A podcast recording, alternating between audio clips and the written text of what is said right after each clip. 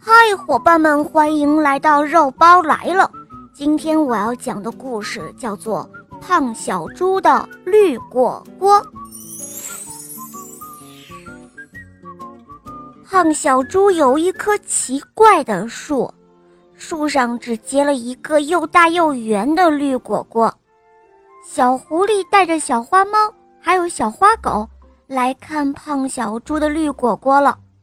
小狐狸说：“哇，多美的绿果果啊，味道一定美极了。”胖小猪说：“哦，它还没有成熟呢，熟了我们一块儿来分享它。”小花猫、小花狗和小狐狸天天帮着胖小猪浇水、剪枝、打药，他们天天都盼望着绿果果。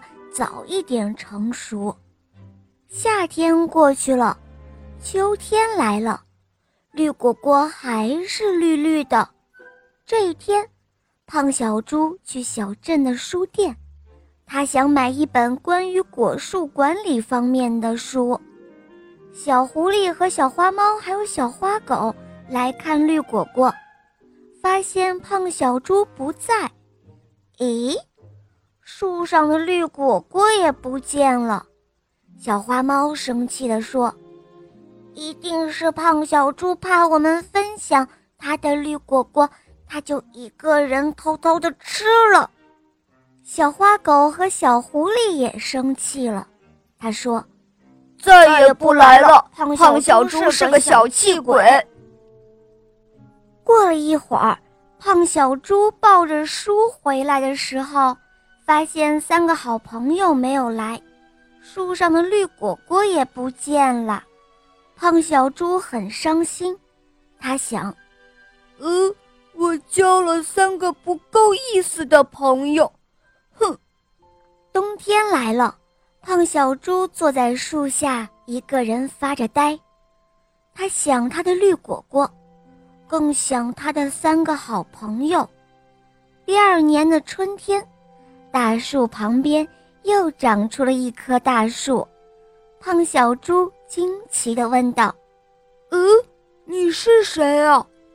小树说道：“我吗？我就是你的绿果果呀。”“哦，真的假的？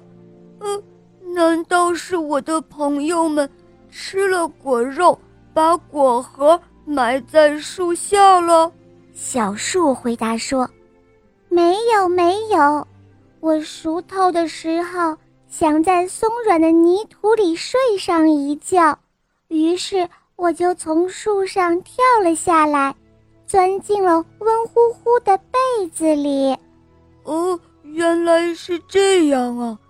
我冤枉我的朋友了。”胖小猪赶忙摘下了三片最大的叶子。做成了三个漂亮的明信片，他要请小伙伴们来欣赏小绿果树，还要给他们讲一个关于绿果果的故事。